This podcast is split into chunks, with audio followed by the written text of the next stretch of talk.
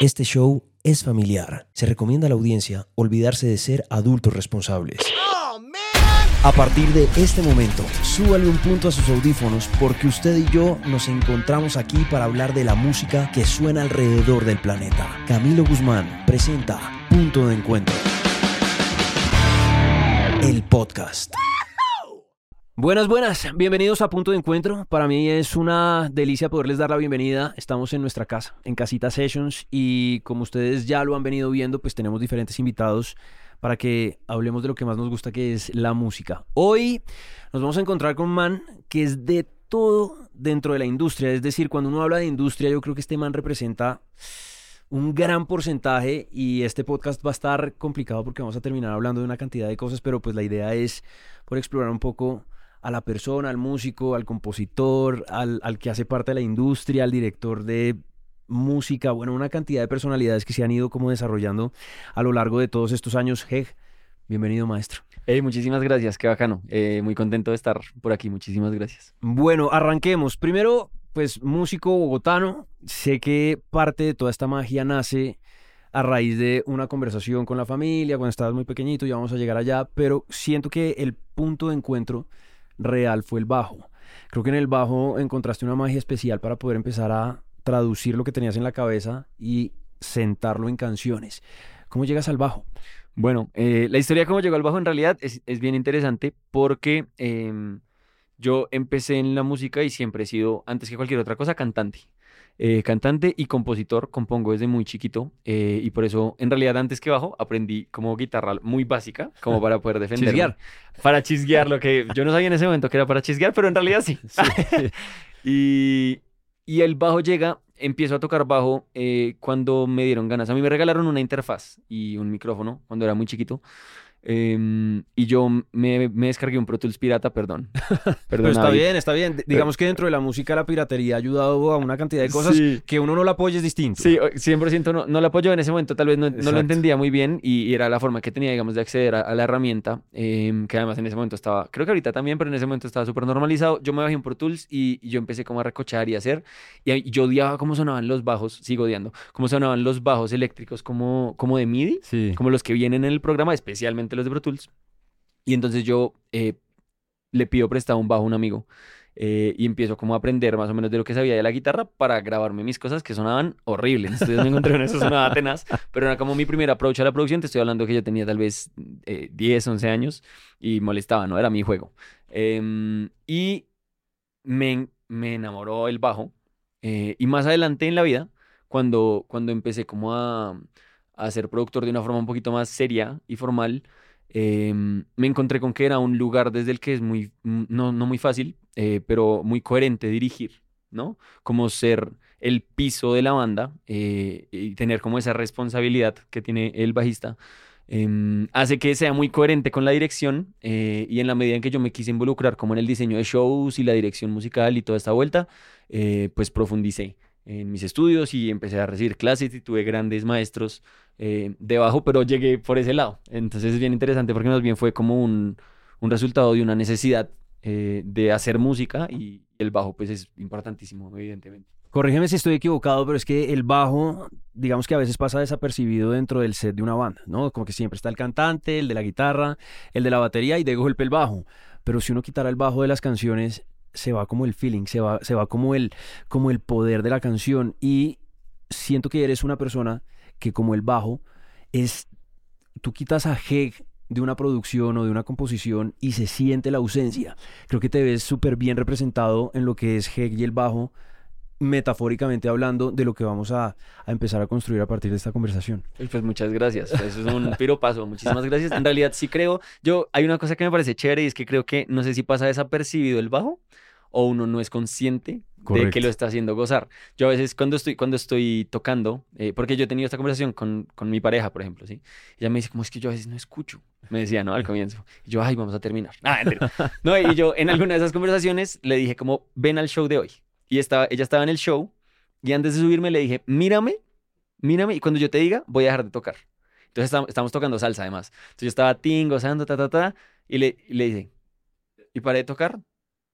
y entendió. Entonces siento que es muy chévere porque sí, eh, de pronto, de pronto a mí me encanta ese lugar, hablando de la misma metáfora, me encanta ese lugar en la música. Hoy en día obviamente tengo mis proyectos, pero a mí el lugar que más me gusta es el lugar un poquito invisible, eh, que tiene como una importancia, digamos, grande en la construcción de la música, que eh, da las herramientas, los cimientos y el piso para que exista música, pero que no, no necesariamente es estar al frente y, figurar. La verdad es que ese lugar me fascina. Es tal vez mi lugar favorito en la música. Es muy bonito porque cuando uno ve esos personajes que son invisibles y, y, y como que empiezan a, a tener cierto protagonismo en diferentes proyectos y uno se empieza a dar cuenta que, ok, es porque este personaje está, pues a ver, hay un ejemplo muy, muy común que es Nile Rodgers. ¿no? Un tipo que es una de las guitarras más importantes en el mundo, era guitarra secundaria en muchos de los proyectos de funk en los que participó y hoy en día pues uno oye Chic y no puede oír una, una canción de Chic sin la guitarra de Nile Rodgers. Siento que con Heg pasa esto, si uno oye a Laura Pérez y uno no sabe que Heg está detrás, cuando uno te conoce y empieza a conocerte como músico, uno dice, Claro, y empieza a conectar puntos, pero no solo Laura Pérez, Linda Habitante, por ejemplo, que es otro de los proyectos grandes. De hecho, y viéndote hoy con toda esta interfaz, siento que lo que hoy Linda hace con sus cosas y sus loops y sus... viene muy inspirado por una conversación que seguramente tuvo contigo. Sí, no sé si una conversación, eh, pero siento que igual como con Linda como con muchos artistas, eh, siento que todos vivimos y alimentamos lo que hacemos eh, de lo que vemos en otros artistas, porque al final eh, esto, Life is a Remix, no sé si sí, hay un documental sí, sí. que se llama Life is a Remix y que habla de esto, eh, muy chimba, recomendadísimo. eh, y le quita un poquito el miedo de antojarse de hacer lo que están haciendo otros, ¿no? Pues porque uno ve una banda que está una chimba para en el Cero Picnic y son mis parceros y a veces uno siente como, ay, pero es que ya lo están haciendo ellos y obviamente yo no estoy invitando a que plagien. Esto no es una invitación al plagio, pero sí es una invitación a que es chévere dejarse inspirar de los parceros y yo siento que eh, eh, independiente de Linda y los Loops y, Laura y, su contexto cantautor y, el montón de artistas con los que tengo el placer de trabajar todos los días, Anita Sanz, entre otros. Eh, es muy bonito como vivir de pronto la música desde esa filosofía de, um, un poco restarle el ego de uno querer hacer todo desde ceros y entender que hay muchas cosas valiosas en lo que tiene todos los músicos que tengo a mi alrededor y todos los creadores audiovisuales, ingenieros, eh, sí, como que de todos lados se puede aprender y siento que, que está bonito vivirlo. Todo bien, eso pasa en la casita, no te preocupes. Eso pasa en la casita, sí, sí, eso sí. era mi celular. Ah, está muy lindo vivir la música desde ahí, creo yo. Sí, es una belleza. Cuando uno empieza a construir el rompecabezas y uno empieza a darse cuenta de dónde están las piezas y apareces repetidamente como que uno dice, ok, la primera vez que yo vi un show tuyo en vivo, lo vi en una cervecería, estabas tocando con Linda Habitante y me llamó mucho atención el show y luego vine a descubrir todo este mundo de Me dicen Heg, qué es lo que representa. Ya que le pusimos cara al invisible, ahora sí empecemos a hablar de tu trayectoria musical, porque es que fíjate que a partir de tu enamoramiento por la música le empiezas a aportar no solamente, no solamente desde la producción, sino también eres cantautor. Entonces también compones canciones, es decir, también arrancas a componer y tienes un label que se llama RT60, pero también eh, como que lo que decías de dirigir, empiezas a dirigir shows y eso te pone en un lugar muy bonito donde le empiezas no solamente a proponer a cada uno de los artistas con, que, con los que ya has venido trabajando, sino que le empiezas a aportar a la industria colombiana que es donde yo ahí aplaudo de pie y digo, wow, este man está haciendo cosas bien interesantes. Centrémonos en Heg, el que compone. Hegel que escribe, porque es esa persona que, claro, te conocemos por los sonidos que le has entregado tal vez a otros músicos, pero ¿y dónde está tu música? De, cuando te sientas a escribir, ¿de dónde sale lo que escribes y cómo, por, por cuál onda es la que te gusta como moverte? Bueno, yo, eh, para empezar desde el inicio, eh, yo empecé a componer muy honestamente, y ya conté esta historia en, un podcast por ahí, pero yo empecé a componer muy honestamente porque chiquito yo soy, eh, soy muy público y muy tranquilo hablando de que soy una persona absolutamente ansiosa. Sufro de eh, episodios muy fuertes de ansiedad desde muy chiquito, inclusive desde antes de entenderlo. Y eso significaba que para mí la época de la adolescencia, cuando todos empezaban como los niños con las niñas y para mí fue una época traumática y horrible, ¿sí? Y un poco en esa misma ansiedad y inseguridad, la forma como de compensar era tratar de ser muy cool y, y como de caerle a las chicas, pero como no era capaz de pronto de hablarles y de frentear, eh, empecé a escribir canciones. Y, o sea, fue una herramienta eh, para responder como esta necesidad social de ser un chico que está con chicas. Medio absurda. Pero, mm, y entonces yo empecé a escribirle canciones a mis noviecitas de mentiras muy chiquito, muy chiquito, y por ahí están las canciones. Em, entonces, de ahí, componer y crear música en general, pero especialmente componer, se volvió una parte muy importante, mm, no solo de mi salud mental, sino también de mi, de mi emocionalidad, de mi forma como de vivir. Eh, mis emociones, yo soy una persona que siente mucho, mucho, mucho, hoy en día lo entiendo, antes no lo entendía. Eh, y digamos que componer y hacer música es una forma de canalizar esas cosas que siento, em, de explicarlas, de explicárselas a otras personas que tal vez no las entienden, que no, que no tengo las palabras para, para decírselas, de explicarle a mi pareja cuánto la amo profundamente, de explicarle a mis amigos cuánto me dolió que me dejara alguien, de explicarle a, a las personas a mi alrededor cómo se siente la depresión o la ansiedad. Em, y siento que desde ahí componer como la base y el principio, el primer paso de la música, eh, sigue siendo una cosa muy importante en mi vida. Sigo componiendo canciones. Em, me había peleado con mi proyecto de cantautor. Estuve como dos años peleado, eh, pero yo duré diez años, eh, digamos, sacando música sin mucha idea de cómo promocionarla, sin mucha idea de qué hacer con ella. Em, de pronto mi proyecto siento que fue también un taller, 10 años de taller que hicimos junto a Oscar, mi socio, eh, que en ese momento era mi manager, los dos chiquitos.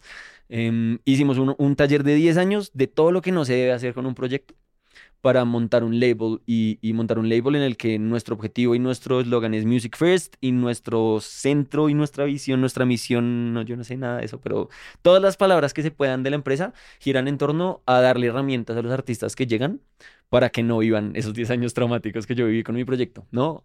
Em, entonces siento que sí, viene desde la composición, pero todo lo demás siento que es como una consecuencia, es una consecuencia de que tal vez la música eh, es la única herramienta que yo he encontrado eh, que me ayuda a sentir bien. Es que eso que estás diciendo es demasiado bonito porque siento que la ansiedad que tú has vivido durante todo este tiempo termina ayudando a una cantidad de gente que va llegando a medida que te necesita. Es como si la música funcionara como vehículo para llevarte a ti y que de alguna manera la experiencia pudiera como organizar a las personas con las que estás trabajando. Yo entiendo muy bien esa pelea de, de los proyectos personales, sobre todo cuando uno es muy sensible, porque son peleas muy, muy fuertes, donde uno se cuestiona profundamente desde las entrañas y es muy difícil uno volverse a enfrentar con esa persona que uno había dicho no vuelvo a hacer esto porque me hiciste esto, esto y esto, y de golpe uno vuelve y siente amor. ¿En qué momento nace esa llama? Porque yo sé que en este momento estás camellando en ese proyecto. ¿En qué momento vuelves a sentir esa llama por dentro que dijiste, me voy a enfrentar conmigo y voy a curar un poco? Bueno, pues yo me peleé con mi proyecto mucho antes de cancelarlo porque yo hasta hice un video súper Los cantautores siempre somos dramáticos y los artistas somos dramáticos y eso es parte, eso es parte del flow y de la vuelta. Eh, y el que no le entienda, pues que deje de escuchar música porque la música viene del drama siempre, 100%, así nos hagamos los que no. Y entonces yo en mi drama hice hasta una publicación y dije, esta es la última canción y es un video súper dramático y una canción súper triste. Eh, y después de eso yo dejé colgada esa guitarra, la cogía cuando algún artista necesitaba que yo grabara guitarras acústicas o cuando necesitaban componer algo que, que la requiriera, pero la dejé olvidada, eh, como te digo, casi dos años. Y incluso dejé de pensar en ideas para canciones, como que lo olvidé. Y más bien ahorita, eh, de cierto tiempo por acá, ha sido, ha sido bien bonito, bien orgánico el proceso porque literalmente yo estaba un día con mi pareja Mm, estábamos sentados y por primera vez en dos años me dieron muchas ganas intensas y me invadieron las ganas de cantar. Y le dije, hey, parchémonos. Y le empecé a cantar todas mis canciones viejas. Y estuvimos desde las 9 de la noche como hasta las 3 de la mañana y yo cantaba y cantaba y cantaba y cantaba. Em, y cuando nos se acabó, estábamos muertos, ya no podíamos más. Ella se fue a acostar, me quedé yo sentado ahí y escribí la primera canción, digamos, de esta época sobre eso. Em, y la cosa que sentí Fue pucha, yo, yo ese día me acuerdo que acabé de componer la canción y me fui a mi cuarto y, me dan ganas como de, como de llorar, como de, parece, hace mucho tiempo no sentía esto tan bonito y pues fue para mí como una señal muy clara de, de como, lo necesitaba, pero es un error no hacerle caso como a esto tan fuerte que, que, que me pide que haga música. Entonces sí, pues siento que es un lugar más chévere que el de antes, ya no es una obligación porque tengo un proyecto y porque tengo que mostrarle a los artistas del sello que uno tiene que ser juicioso y por qué, sino porque quiero hacerlo y estoy haciendo la música cuando me dan ganas eh, y tengo una filosofía y la voy a declarar hoy aquí en esta entrevista y va a ser así y es que no me voy a dejar presionar eh, de que hay que sacar música cada mes, cada dos meses, cada tres meses, sino que voy a hacer música cuando yo quiera y como yo quiera y en la medida en que me sienta cómodo haciéndola eh, y ya veremos qué pasa. Pero, pero creo que es un lugar mucho más honesto y orgánico y el que quiero vivir ahora. Eso total, y creo que la no presión es clave, sobre todo en los artistas, porque cuando tú estás haciendo cualquier cosa por compromiso, creo que el resultado es diferente. Ahora que estás sintiendo la necesidad de volver a, a las letras, por dónde te está llevando la guitarra, es decir, dónde te estás sintiendo cómodo. Eh, yo sé que haces de todo y sé que eres un man de muchos géneros, pues siendo productor tienes el mundo a la cabeza metido en el corazón. Pero la guitarra, ¿por dónde te está llevando a escribir en este momento? Bueno, pues yo tengo, tengo como, me parece chévere dejar ahí como el, el, el la aclaración, porque además acabamos de grabar una casita session hermosa de búho que estamos hablando de house, nada que ver con el jeque cantautor, ¿sí o qué? Que ya vamos para allá. Que ya vamos para allá. Ajá. Entonces, em, es muy chévere porque lo dijiste de una forma muy clara, ¿no? A mí la guitarra me lleva por un lado. Sí, a mí la guitarra me lleva en este momento como al, al cantautor latín, sí, como a la fusión con boleros, a la fusión con... Tengo elementos por ahí de salsa, tengo elementos em, de, de, música que me gusta mucho por otro lado, como RB. Em, y el computador, ¿no? Eh, la máquina, a mí me fascina, estoy obsesionado con la síntesis y con el mundo como de los sintes y, los arpegiadores y, bueno, eh, ese mundo me lleva al house. Entonces sí, son como tal vez mis dos mundos más importantes en este momento y, y como los dos lucecitas que me alumbran y me hacen despertarme. Em, entonces son esas, casi se nos cae por allá un, un tras escenas. Vamos a grabar para que pongan el material tras escenas. Eh, entonces sí, eh, la guitarra hacia allá y el computador hacia me parece chévere, me parece chévere y ojalá ese proyecto pudiéramos oírlo pronto porque siento que te conocemos exacto, más en la versión búho, que ya vamos para allá, ya vamos a hablar un poco de eso, pero, pero tienes una voz potente y, lo, que, lo que estás transmitiendo a punta de voz, sentimiento y guitarra, creo que también conecta muy bien y qué rico que ese Heg no se haya muerto y esté por ahí pidiendo a gritos volver a salir para la audiencia que tal vez lo necesite. Ahí, y para conectar esto con el house, hay una historia que a mí me encanta tuya y es una, una presentación que tuviste en Villa de Leiva que además la retratas de una forma bacanísima y me encantaría que se la contaras a la gente que no ha podido verla del famoso peje lagarto que casi termina con todo esto en el piso en esa presentación. Y además es una campaña súper contundente de no a las personas que no hacen parte del crew en los escenarios. Uy, Dios mío, por favor. sí, bueno, pues eh, para los que pronto no la han visto, yo trabajo como director musical de Don Fulano, que es el cantante de Fulanito, una leyenda de la música que tengo el privilegio de acompañar. Em, y con él tocamos el año pasado en Año Nuevo en Villa de Leyva, que para mí fue una experiencia increíble. Em, fue un escenario gigante, estaba súper emocionado y súper nervioso también. Y yo para Don Fulano, pues yo un seteo, no todo esto, ¿no? Pero algo parecido, ¿no? El computador, el launchpad, un par de cosas, la interfaz. Y las tengo puestas al lado mío. Y en esas tarimas a veces tienen la maña de que se sube todo el mundo. Se sube el alcalde, la tía del alcalde, el primo, el amigo, se sube todo el mundo. Y entre la gente que se subió, se subió el famoso peje lagarto. Para los que no entienden, es porque yo en mi TikTok me refiero a, a, a este sujeto como el peje lagarto. Eh, y el peje lagarto se subió a hacerse una historia. O sea, mientras nosotros estábamos tocando, él quería hacerse una historia y se estaba tomando una selfie con nosotros y el público de fondo. Eh, y él estaba parado ahí al lado. No tenía nada que ver con la producción. Y cuando salió, se volvió y pisó el cable con el cable del cargador del, del computador tumbó no el computador solamente, sino la mesa donde estábamos tocando, estaban saliendo las secuencias, la interfaz, todo. Eh, y pues bueno, nos tocó resolver, ¿no? Seguimos en vivo, afortunadamente no se dañó nada. Eh, y yo creo, yo soy una persona que trata muy bien a las personas, me obsesionó por hacerlo, pero ese día le metí un grito a ese ser humano Eh, que yo creo que no se va a volver a subir a una tarima probablemente. Fue una experiencia un poco estresante y sobre todo por mis cosas, pero, pero bueno, todos, nada, nada fue grave, afortunadamente es una historia para reírnos. Y una Sobrevive el computador. Sobrevive, afortunadamente. Que como, mismo. No, por eso, que como la guitarra, y por eso lo traía como a la conversación, porque como la guitarra esto se ha vuelto súper importante, es decir, de acá salen una cantidad de cosas que te están inspirando para seguir haciendo música. Ahora, la guitarra, un instrumento súper melódico con el que tienes la posibilidad de sentarte y componer. y pasas a la, a la tech, es decir, al, a lo electrónico. Pasas a tener un pad, pasas a tener un MIDI, pasas a tener un computador. ¿Cómo funciona esa conexión ya de ese ser sensible, súper eh, conectado pues con las entrañas, a una cosa mucho más automatizada? Sabes que no es de tanto tacto, sino, sino mucho más electrónico? ¿Cómo, ¿Cómo empiezas a hacer como ese hilo, esa conexión para poder llegar a la música? Bueno, eh, es bien interesante porque yo, mi, mi amor por el house es una cosa que tomó mucho tiempo. Mucho tiempo. Yo en la universidad tenía muchos amigos que hoy en día siguen haciendo house y son grandes referentes de, del house. Yo estudié en Ecuador y, tuve la oportunidad de compartir con, con Muy Tranquilo, que es un, DJ súper reconocido, eh, Nicola Cruz, que ha venido varias veces a, a tocar inclusive aquí a Colombia. Em, entre otros. Y yo siento que en mi arrogancia, ignorancia, desconocimiento de la que me arrepiento, los miraba un poquito para abajo.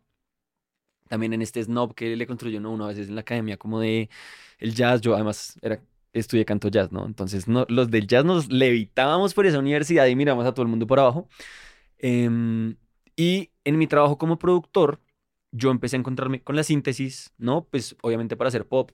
Eh, pero empecé a encontrarme con los pads, con los arpegiadores, con, con estas herramientas y me empecé a dar cuenta primero que eran herramientas que tienen una cosa muy visceral también, ¿no? De pronto no en su interpretación porque uno la programa en cierta medida, pero sí cuando tú escuchas un pad y se empieza a abrir el filtro, esa vaina que tú sientes es una cosa que es muy inexplicable. Em, y unos amigos me llevaron obligado al Baumfest eh, hace un par de años y yo me quedé loco con lo que yo sentí.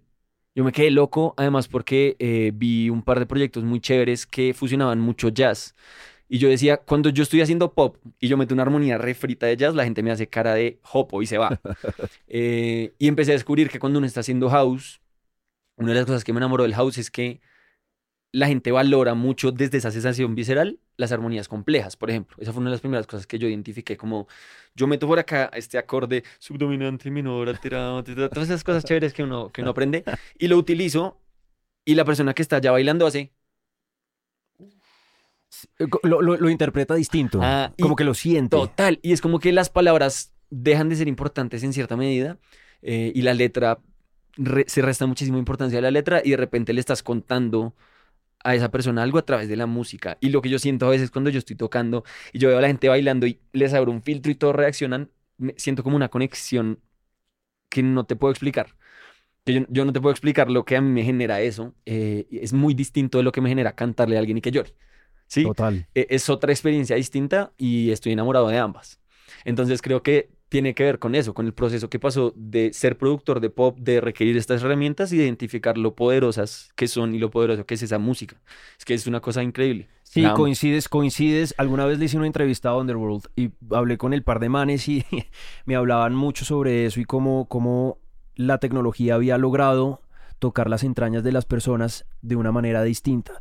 Es como si lograras consentir el corazón, pero también los pies. es como si la expresión fuera distinta. En una necesitas catalizar, eh, interiorizar una cantidad de cosas, drenar otras cosas, y aquí estás drenando, pero a punta de goce, que creo que el baile hace parte fundamental de la cultura que tú construyes a partir de las canciones. Total, total. Sí, siento que de eso se trata. Em, y se trata de que también, para mí la música, y yo he hablado de esto en muchos espacios, ¿no? Para mí últimamente he entendido que la música es lo más cercano que yo tengo a una espiritualidad. Lo que yo veo que mucha gente, que muchas personas, que muchas gentes, lo que yo veo que muchas personas sienten o hacen o viven a través de la religión o, de otro tipo de experiencias eh, de cualquier tipo espirituales. Em, yo lo entiendo a través de la música y siento que lo más parecido a un hijo de madre rito religioso que hay es un rave. O sea, man, uno está, son miles de personas alrededor de un, un man que está allá arriba y ese man tiene, es como un puppet master, ¿no? Como que el man tiene el poder de llevar a toda esa gente, eh, algunos con algunas sustancias tal vez, que ayudan a conectarse más, pero absolutamente conectados con la música. Eh, y a mí me encanta eso, man, a mí me encanta porque siento que es como, es como que encontré el rito de mi religión, que yo ni siquiera sabía que era mi religión, obviamente estoy llevándolo a un, a un, a un nivel súper lejos, pero me encanta, me encanta en ese sentido también. No, pero es un nivel súper válido. Además, pones el rave como dentro de la conversación y lo que el rave significa para la contracultura en su momento. Imagínate, hoy en día nosotros vivimos una cantidad de cosas a, a raíz de lo que pasaba en esos underground con Master Puppets allá moviendo la gente, que termina esa misma gente saliendo al mundo a decirle, y es que nosotros pensamos de esta manera a partir de este tipo de ritos musicales que son muy bonitos. Y eso es Búho, creo que lo has logrado encapsular muy bien, no se pierdan la sesión que hicimos aquí en Casita Sessions, que realmente es impresionante, y que poco a poco le has ido metiendo ciertas cosas que lo hacen aún más especial. Por ejemplo, tienes una voz increíble de una persona que te acompaña, un guitarrista brutal, como que lo has ido adornando muy a tu estilo y creo que has llevado el house a un lugar donde te sientes ahí, como ese master puppet de una coreografía gigante que quieres, que quieres como armar. Ya que estamos hablando de masas, te has subido ya a tarimas importantes y te has subido acompañando músicos y has tenido la posibilidad de experimentarlo desde la tarima. ¿Cómo es eso? ¿Cómo es ese G que sale de la sensación de estar con su novia arrunchado y decirle, siento ganas de cantar, a de golpe, además siendo una persona súper ansiosa porque lo eres desde que estabas chiquito y creo que la música te ayudó a... Y de golpe te montas en una tarima como el Movistar o como el Cordillera con Linda y te estás enfrentando a públicos inmensos a ver si de golpe hay una aprobación por lo que estás haciendo o cómo lo estás viviendo. Bueno, es muy raro porque mm, Incluso he conversado muchas veces con, con, con, mi terapeuta de este tema, ¿no? Como hay una cosa muy extraña. Porque siempre terminamos hablando de terapia aquí en Obvio, este... pero es que el que no vaya a terapia, red flag. Hay que ir a terapia. Amigos, vayan a terapia. Si usted no va a terapia, vaya a terapia. Eh, el, el hecho es que hemos conversado muchas veces del tema porque es muy raro lo que a mí me pasa con los escenarios en particular. Yo siento mucha ansiedad la semana antes. Me acuerdo de el Cordillera no tanto porque estaba demasiado ocupado, pero hablando, por ejemplo, del Stereo Picnic de Nassans, las dos semanas antes del Stereo Picnic para mí fueron tenaces. O sea, fueron, lo confieso, Anita está por ahí sentada en algún lugar. Sí, por ahí. Eh, eh, fueron tenaces porque me genera mucha ansiedad la responsabilidad de dirigir, por ejemplo, un show como el de Ana, a una persona que vive por su proyecto, que, que trabaja en su proyecto con tanto amor y como con tantas ganas, eh, y le confía a uno algo tan importante como su show de su primer estéreo picnic, ¿no? Eh, y esas dos semanas yo no paraba de pensar en todos los detalles y todas las comas que pueden salir mal. Eh, con la diferencia de pronto con respecto a un hack de otras épocas, em, que he aprendido a esa ansiedad y todas esas ideas y toda esa sobrepensada, enfocarla y canalizarla a que salga lo mejor posible. Y hacer todo lo posible antes, en los ensayos, en la preparación, en la previa, cuando estoy diseñando el show, para que ese día me pueda subir a gozar. Em, y lo que pasa en el escenario es que, independiente de lo que haya pasado en esa preparación, el show esté bien, listo, no listo, porque el, caso de Ana es que habíamos ensayado mucho, el show estaba una chimba, todos los ensayos salieron súper. Hay shows que no son así. Y sin embargo, en el momento en que yo me paro en la tarima, siento los nervios, siento el miedo, siento no sé qué, ta, ta, ta, y suena la primera nota de música y yo me convierto en otra persona. Yo no, la ansiedad no existe en mi cabeza, el sobrepensar no existe. Eh, últimamente eh, he logrado una cosa muy bonita con la que soñé toda mi vida y de la que a uno le hablan cuando uno estudia música. Todos los profes, ah, tienes que llegar a ese momento y yo pensaba que era mentira. Y últimamente me he logrado como un nivel de conexión en el que yo a veces ni siquiera estoy pensando en notas, yo no estoy pensando en armonía, yo no estoy pensando, yo no estoy pensando. Eh, Sintiendo. Entonces, cuando uno no piensa, no existe la ansiedad. Cuando uno no piensa, em, no existen las emociones como incómodas. ¿No? Entonces, en un escenario a veces el ingeniero la embarra y uno le estalla las orejas y uno se quita el linier y a los 30 segundos se le olvida que eso pasó. Em, y siento que en la medida en que me he tenido la oportunidad de pararme en escenarios más grandes eh, y tener más responsabilidad y más responsabilidad, eh, como me he vuelto un poquito adicto a lo que genera. Me acuerdo mucho que la primera vez que me paré en un escenario con fulanito, que fue mi primer escenario grande, pues con fulano, eh, yo empezaba a bailar y sentía, estamos hablando de un escenario con 60 mil personas, o sea, una cosa ridícula, gigante, en una plaza. Em, y esto que tú te muevas y hagas algo y sientas ¡ah! como una reacción gigante de un montón de gente y de una masa, eh, es adictivo. Es adictivo, man. O sea, no hay una comparación de lo que eso le hace sentir a uno, ni hablar cuando eso es pues, lo que uno más ama en el mundo, como la música. Sí, como que es el momento de tú solo y te paras al frente y te ponen la luz así. Y, a- y tú te vas y te pierdes y como que con cada cosa y entre más te conectas, más la gente también se conecta contigo y más lo subes y como que es como una histeria colectiva que tú construyes. Eh, no cabe la ansiedad, no existe, no, no hay manera de que entre ahí. Eh, y por eso también me, me hace muy feliz cuando, cuando tengo épocas en las que no tengo escenarios, porque pues pasa, no salen shows, me da muy duro, me da muy Te hace duro. falta. Y, y me cuesta levantarme de la cama y me Mm. pesa. Entonces, más bien es muy interesante porque es como mi lugar seguro, Total. ¿no? En el que no siento eso que siento la mayoría del tiempo en otros espacios. Eso. Es que me, me quedé pensando justamente en lo que estabas hablando, porque ya para ir como cerrando la conversación y la quería cerrar con la producción, justamente después de hacer como toda esta trayectoria por las diferentes facetas que tienes como músico, em, eres un personaje que describes la música como la describes, entras en un nivel sensorial especial donde ya no estás pensando sino sintiendo la música y de golpe te sientas enfrente de tus equipos con artistas increíbles a producirlos y te están empezando de alguna manera a manosear la música porque lo que tú crees de golpe el artista con el que estás trabajando no lo cree tanto y ese ritual que tú has construido tan especial que para ti es tan importante ¿dónde queda? Es decir, como productor, todo ese, toda esa euforia, toda esa magia, todo ese rito, ¿dónde está? Bueno, pues yo me gusta mucho esa pregunta. Está del putas. Eh, bueno. Me encanta porque, porque en realidad también es algo que entendí hace poco.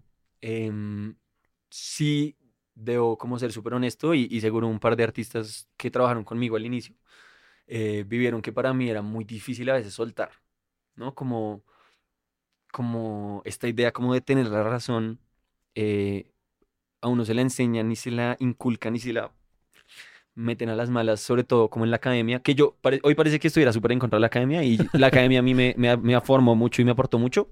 Em, creo que tiene ciertas limitaciones y una de las limitaciones es esa, ¿no? Que en la academia uno aprende de qué está bien y qué está mal eh, y que hay como una forma de hacer las cosas. Y yo, en mi hermosa y absolutamente feliz experiencia como productor, em, he entendido poco a poco que una canción puede quedar increíble de un, millón de formas distintas. O sea, yo puedo sentarme a producir la misma canción de Laura Pérez y depende de cómo yo amanecí ese día, depende de cómo ella amaneció ese día, depende de como mil cosas, eh, de la música que escuchamos la noche anterior, de la música que escuchamos dos noches antes, de la música que escuchamos ese día en el bus, pues uno propone algo distinto. Y en la medida en que uno entiende que no hay una forma bien de hacerlo o mal de hacerlo, mm, lo que el artista no quiera de la propuesta de uno deja de ser un ataque a su trabajo. Yo hoy en día, y se los digo a los artistas, cuando se sientan conmigo en el estudio, les digo, lo primero que les digo es, man, en estas sesiones, si algo no te gusta, me dices, no me gusta. Y si yo estoy en proceso de construir algo más, te diré, dame cinco, acabo y te muestro, y si no te gusta, lo borramos. Eh, porque yo no entiendo eso como un ataque a mi trabajo, que de pronto es lo que nos ha enseñado este snob y esta academia y este, que te dijeron que está mal y entonces él es mejor que tú porque él propuso, sí, como 0%, sino que lo entiendo como yo soy una herramienta como productor para que los artistas hagan lo que sienten que debe ser su música. Y si en esa medida el artista lo que yo propuse no le gusta, pues es mi trabajo encontrar algo que sí le guste. Entonces, más bien se ha vuelto un ritual re bonito, como que me digan que no. Me encanta, a mí me encanta que me digan que no. Y me encanta que me hagan borrar. Eh, yo tengo, está trabajando una persona en el estudio que se llama Santi. Y él se sienta a veces a ver las sesiones y dice, no, esa idea que usted tenía estaba hermosa y esta vieja se lo quitó y ta, ta, ta. y yo le he repetido muchas veces, como, man, del putas que me la haya quitado porque me hizo sentarme y buscar otra herramienta y de pronto esa herramienta me va a servir mañana en otra sesión. Eh, entonces siento que todo tiene que ver mucho con el lugar desde el que uno hace la música. Si uno hace la música desde el ego y desde querer tener razón y desde toda esta vuelta, pues siempre va a ser un problema que uno se le metan a su ritual. Total, que le manoseen la música. Que le manoseen la música. Y si no, pues es que chimba, parce, la música es una cosa que está ahí. La música es como una cosa mágica que nos une a todos. eh, y acá lo que estamos haciendo es entre los dos construir lo más chimba posible que nos encante a los dos. Ese es mi trabajo como productor.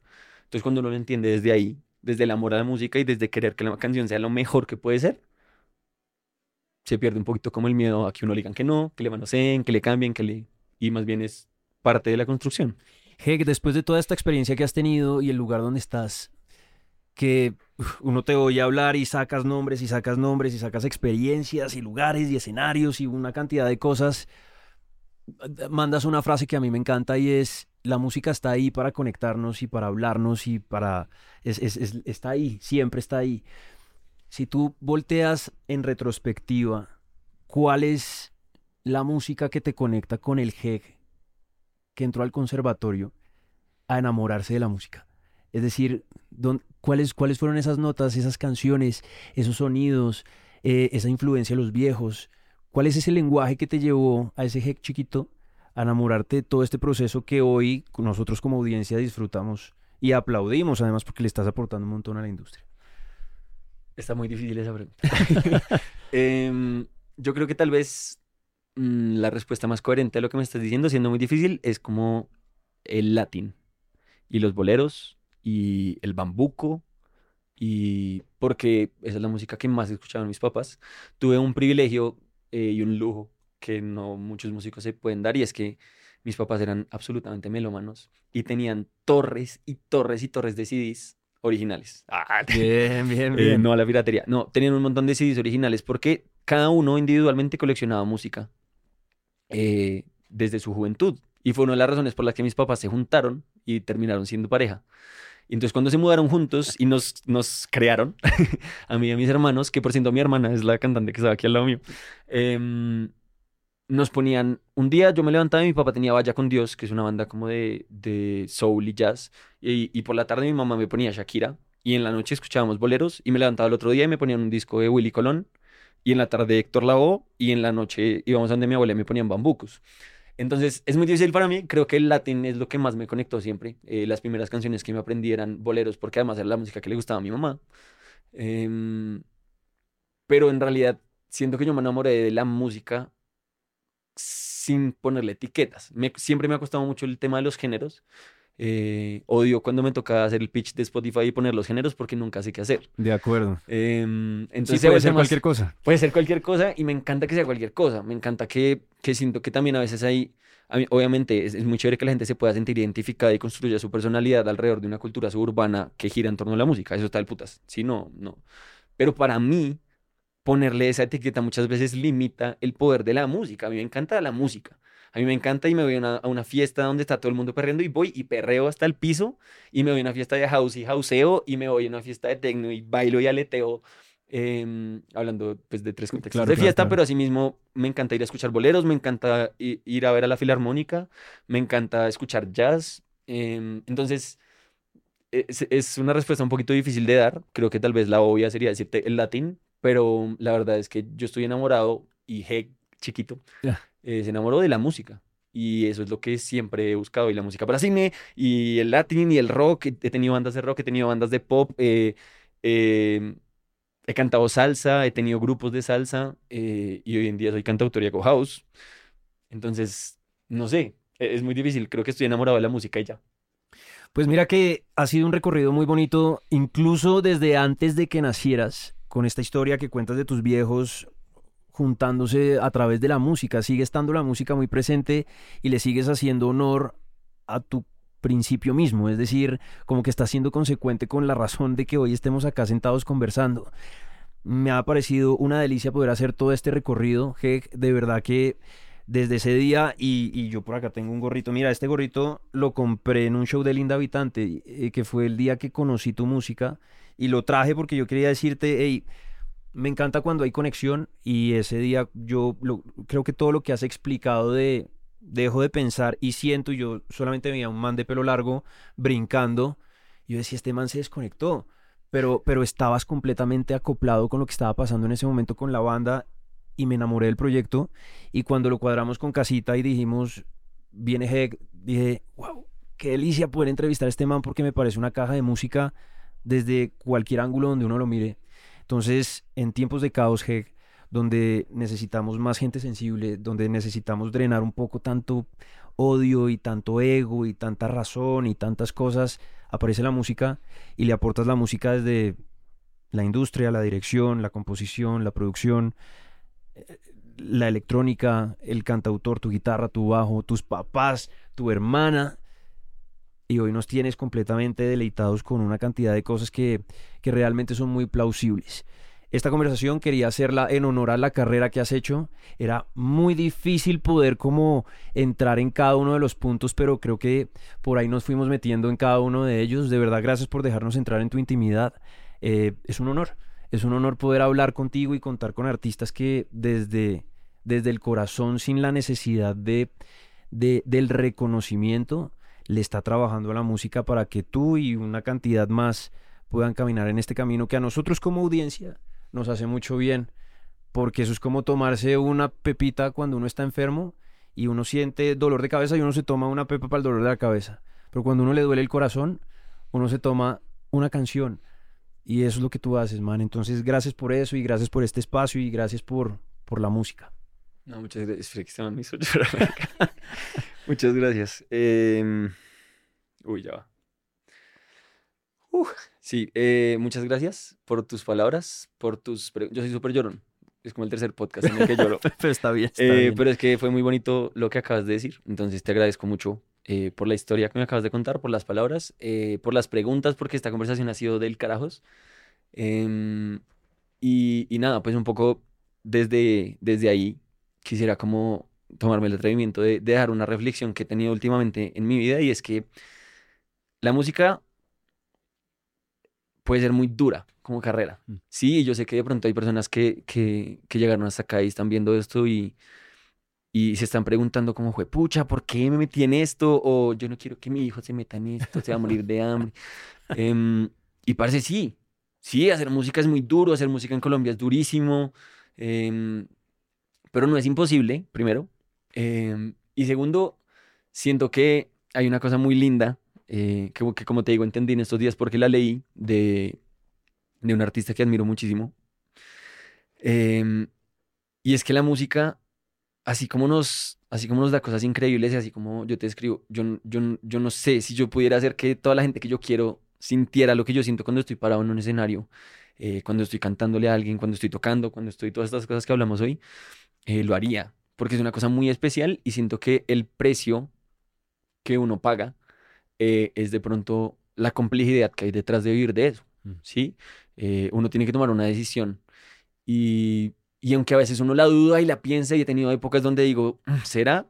Yo me mantengo muy, muy firme en que lo mejor que he hecho en mi vida ha sido ser honesto con lo que quiero hacer y con lo que amo. Eh, así a veces no sea tan fácil y quiero seguirlo haciendo y, me gustaría como invitar a, si justo, justo, justo, alguien vio esto hasta acá y está dudando y está sintiendo ese dolorcito, como un poco darle el mensaje que vale la pena, vale la pena el esfuerzo, vale la pena apretar, vale la pena todas las cosas que hay que hacer, vale la pena trasnochar, em, porque no hay nada, o al menos eso creo yo, más increíble en el mundo que la música. No hay nada, no hay nada que haga sentir, que mueva gente, que reúna personas, que, que es increíble la música, es increíble la música y es un privilegio vivir de ella.